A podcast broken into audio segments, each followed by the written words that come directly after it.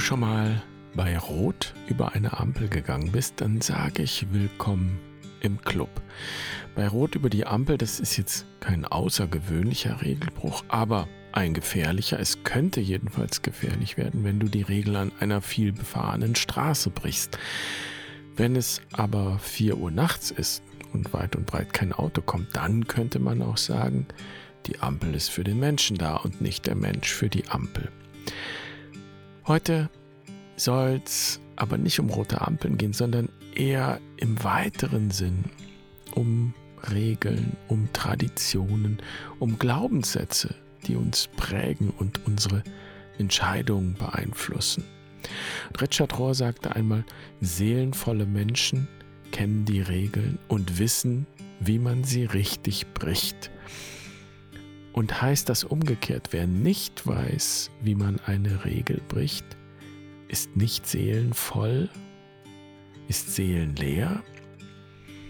Regeln brechen gehört jedenfalls zum Erwachsenwerden. Es ist ein Ausdruck von Reife und kurzum Regeln brechen will gelernt sein. Also lass uns da einen Blick drauf werfen.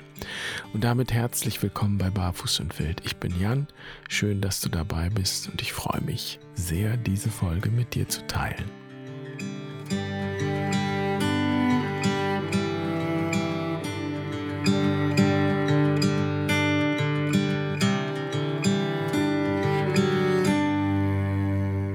Nehmen wir an, jemand geht mit uns zur Quest und fastet vier Tage und vier Nächte in der Natur.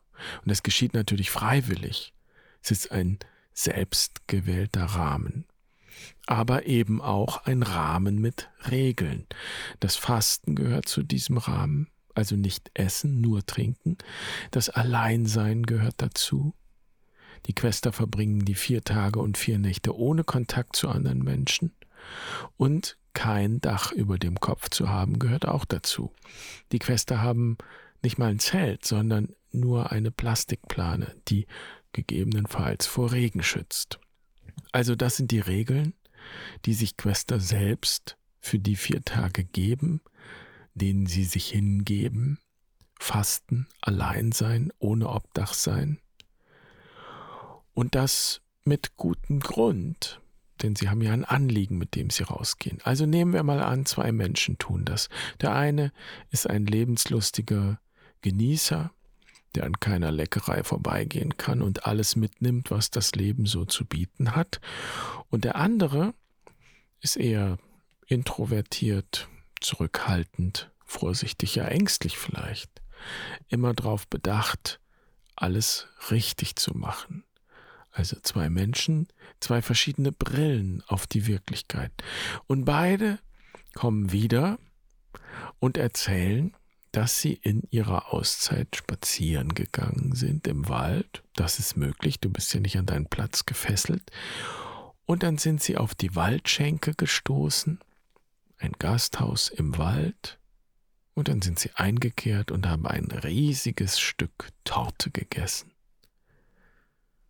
obwohl sie damit das Fasten gebrochen haben und ein Dach über dem Kopf hatten und Kontakt zu anderen Menschen hatten. Also gleich drei Regeln auf einmal gebrochen. Und beide schämen sich irgendwie dafür, auf ihre Weise mehr oder weniger, und haben das Gefühl, dass sie einen Fehler gemacht haben, dass sie den Rahmen wie soll man sagen, verletzt haben, ja, dass sie den heiligen Raum verletzt haben, ihren eigenen heiligen Raum, den sie für sich gewählt haben, eben um ganz bei sich zu sein, für ihr Anliegen, wenn man so will. Und das Schöne ist nun bei einer Quest, dass du nicht wirklich etwas falsch machen kannst, weil du immer ganz bei dir bist, in dem, was du tust. Und ist ja auch offensichtlich, wenn du in der Waldschenke ein Stück Torte isst, das ist noch nicht mal so schlimm, wie bei Rot über die Ampel zu gehen. Denn damit schadest du objektiv niemandem. Das ist absolut im Rahmen des Gesetzes. Kein Staatsanwalt interessiert sich dafür. Aber trotzdem ist es nicht egal, weil du dir ja diese Regel gesetzt hast. Und es sagt etwas über dich der Regelbruch ist ein Spiegel. Und dem einen von den beiden wird das eigene Muster deutlich. Immer alles mitnehmen. Welche Löcher stopfe ich damit? Brauche ich immer etwas, das meine Leere füllt? Und dieser Regelbruch hat den blinden Fleck sichtbar gemacht, das überhaupt zu sehen. Und es mag eine bittere Medizin sein, aber es ist Medizin. Es ist heilsam, denn nun ist die Leere und vor allen Dingen die Angst vor der Leere mal sichtbar geworden. Weil in diesem Setting es eben nicht egal ist, diese Torte zu essen. Und jetzt kann das angeschaut und erforscht werden. Und Erkenntnis ist ja bekanntlich der erste Schritt. Und ich würde nicht sagen zur Besserung, sondern zum Wachstum. Das ist eine Spur für die Zeit nach der Quest. Und im anderen von den beiden hält dieser Regelbruch auch den Spiegel vor. Aber interessanterweise sieht er etwas ganz anderes darin. Zum ersten Mal nach was weiß ich wie viele Jahrzehnten hat sich dieser Mensch vielleicht erstmals selbst die Erlaubnis gegeben, dem eigenen Bedürfnis zu folgen. Oder er hat sich überhaupt einem Bedürfnis hingegeben. Und eben in diesem Fall hat er sich erlaubt, dieses Stück Torte zu verspeisen. So für diesen Menschen wird diese Torte wahrscheinlich ein heiliges Stück Torte sein, ein heilsames Stück Torte, weil es die Tür öffnet in ein anderes, unbekanntes Selbstverständnis. Ich kann mir etwas erlauben. Ich darf meinen Bedürfnissen Raum geben. Ich darf mich auch entspannen und genießen. Richtig oder falsch. Beide haben die Regel gebrochen.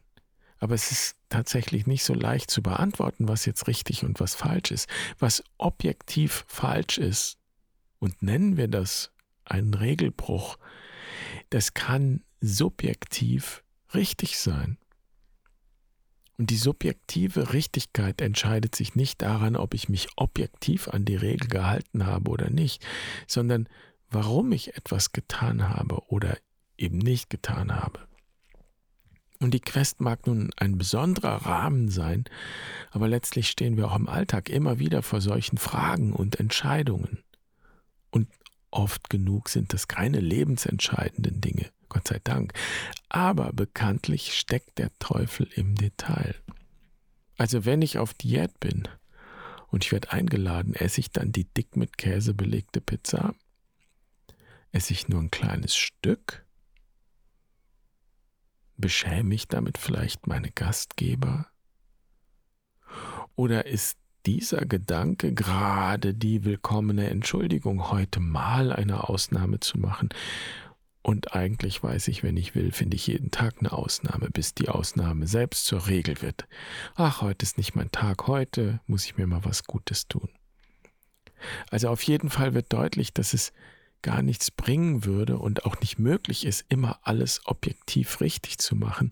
Spannender ist immer die Frage, warum ich tue, was ich tue. Und genau diese Perspektive hat ja Jesus immer wieder in den Mittelpunkt gestellt. Er war radikal interessiert an dem, was im Verborgenen geschieht. Also unsere Motivation und unsere Absichten, dem galt das Interesse. Kurzum, unserem Herzen. So, Jesus war ein Meister des Regelbruchs. Und das in beide Richtungen. Manche Regeln hat er gebrochen, indem er sie radikal weitergedacht hat. In der letzten Folge ging es um so einen Regelbruch, die Feindesliebe. Jesus sagt, ihr habt gehört, du sollst deinen Nächsten lieben und deinen Feind hassen. Ich sage, liebt eure Feinde. Und so weiter. Und umgekehrt, wenn er mit den Pharisäern über die Einhaltung des Sabbatgebotes streitet, dann setzt er sich über eine bestehende Regel und Tradition hinweg. Die Regel und Tradition ist, am Sabbat wird geruht und nicht gearbeitet. Und Jesus und seine Jünger verstoßen aber dagegen. Sie reißen junge Ähren ab und essen. Macht man nicht, ist verboten, sagen die Pharisäer.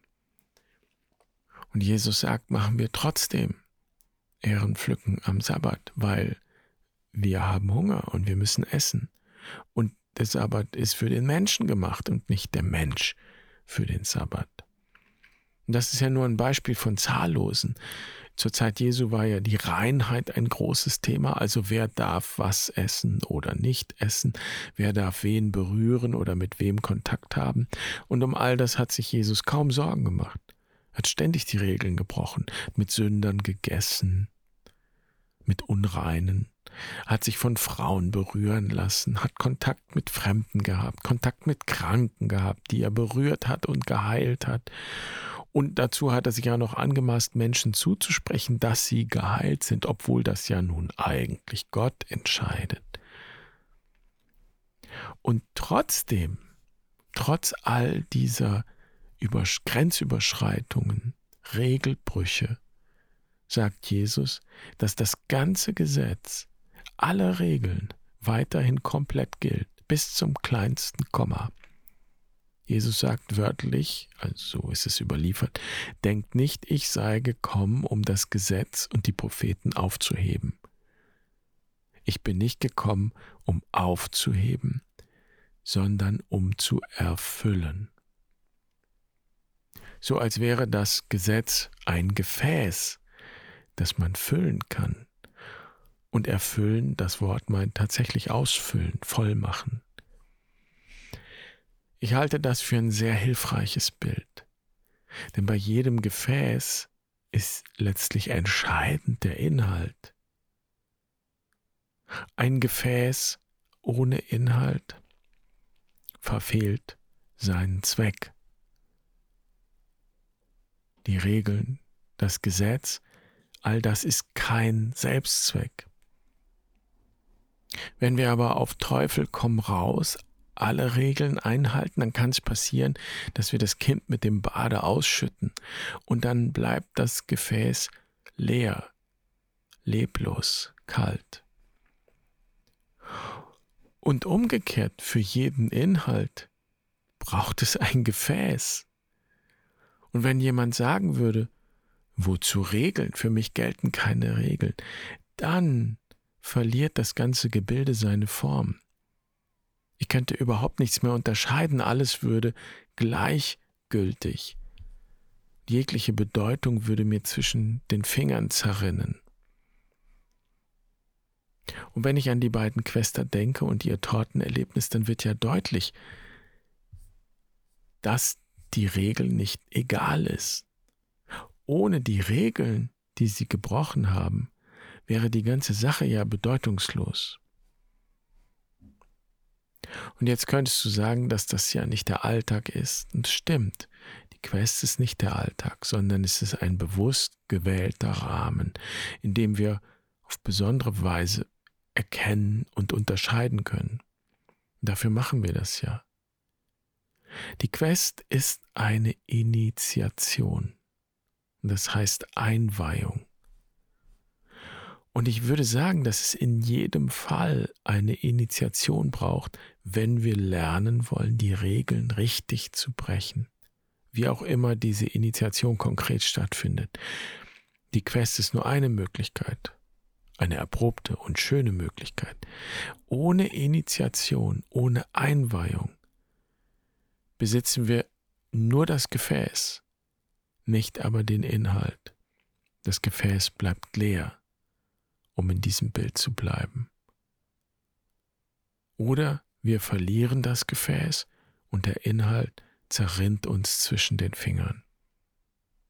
Das heißt, die einen beschäftigen sich ausschließlich mit dem äußeren Gefäß, finden aber keinen Zugang zum eigentlichen Inhalt des Gefäßes und die anderen, das andere Extrem, werfen das Gefäß fort und so können sie den Inhalt nicht mehr fassen.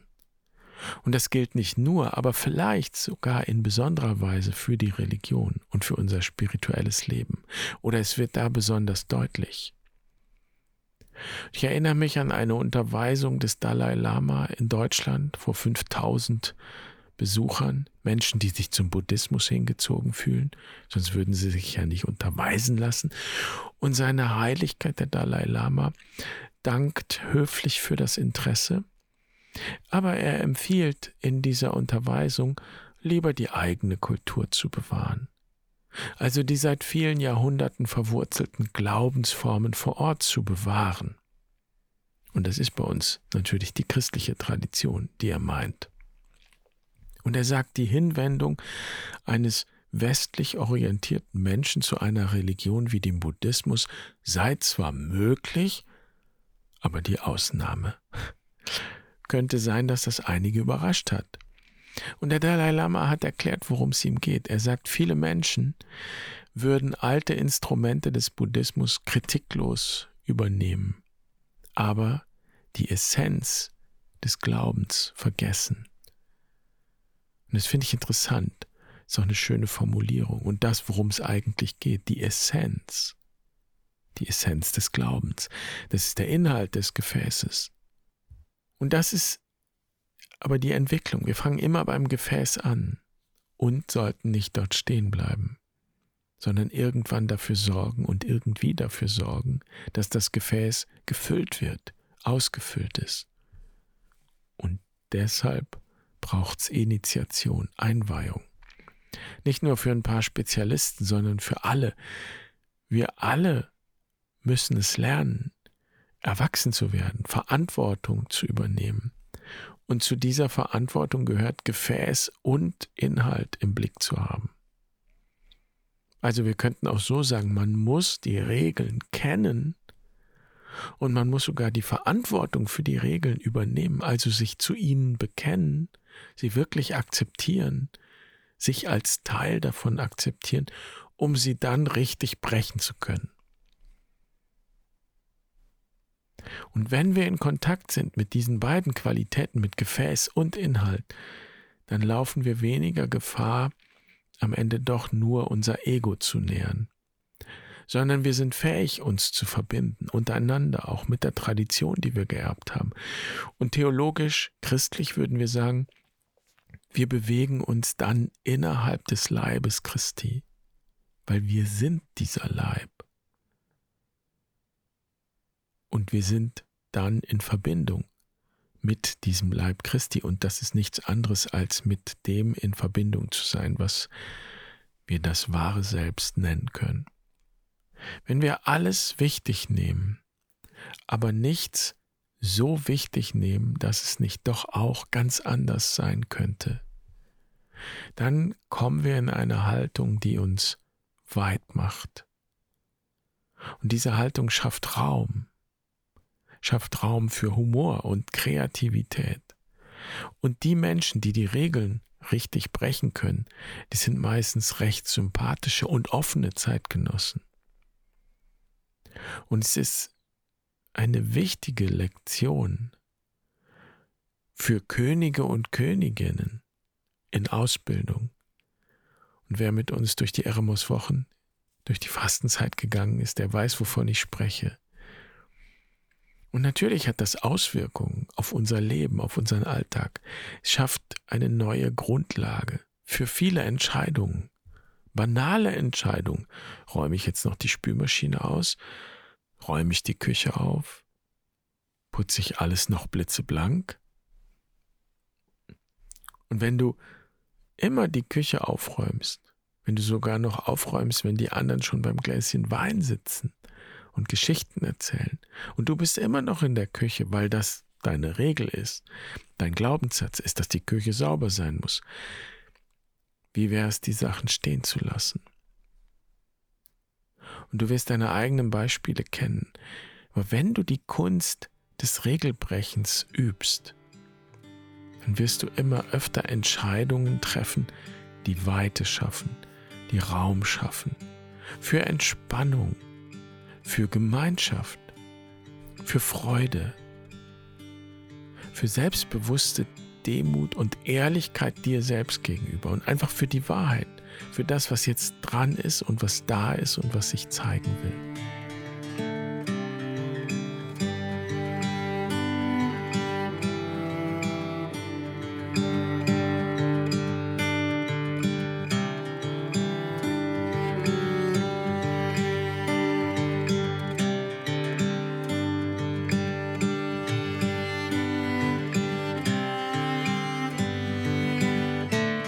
Das war's mal für heute. Ich freue mich, dass du dabei warst und ich hoffe, du kannst was mitnehmen für dich. Schreib gerne, was dir durch den Kopf und durchs Herz geht. Du kannst einfach einen Kommentar auf der Website hinterlassen. Du kannst auch eine E-Mail schreiben. Und wenn du eine Frage hast oder auch wenn du ein Thema hast, das du vorschlagen willst für den Podcast, immer her damit. Ich freue mich sehr über Anregungen. Und ich wünsche dir einen wunderschönen Tag und eine gute Woche. Mach's gut, Pace Bene.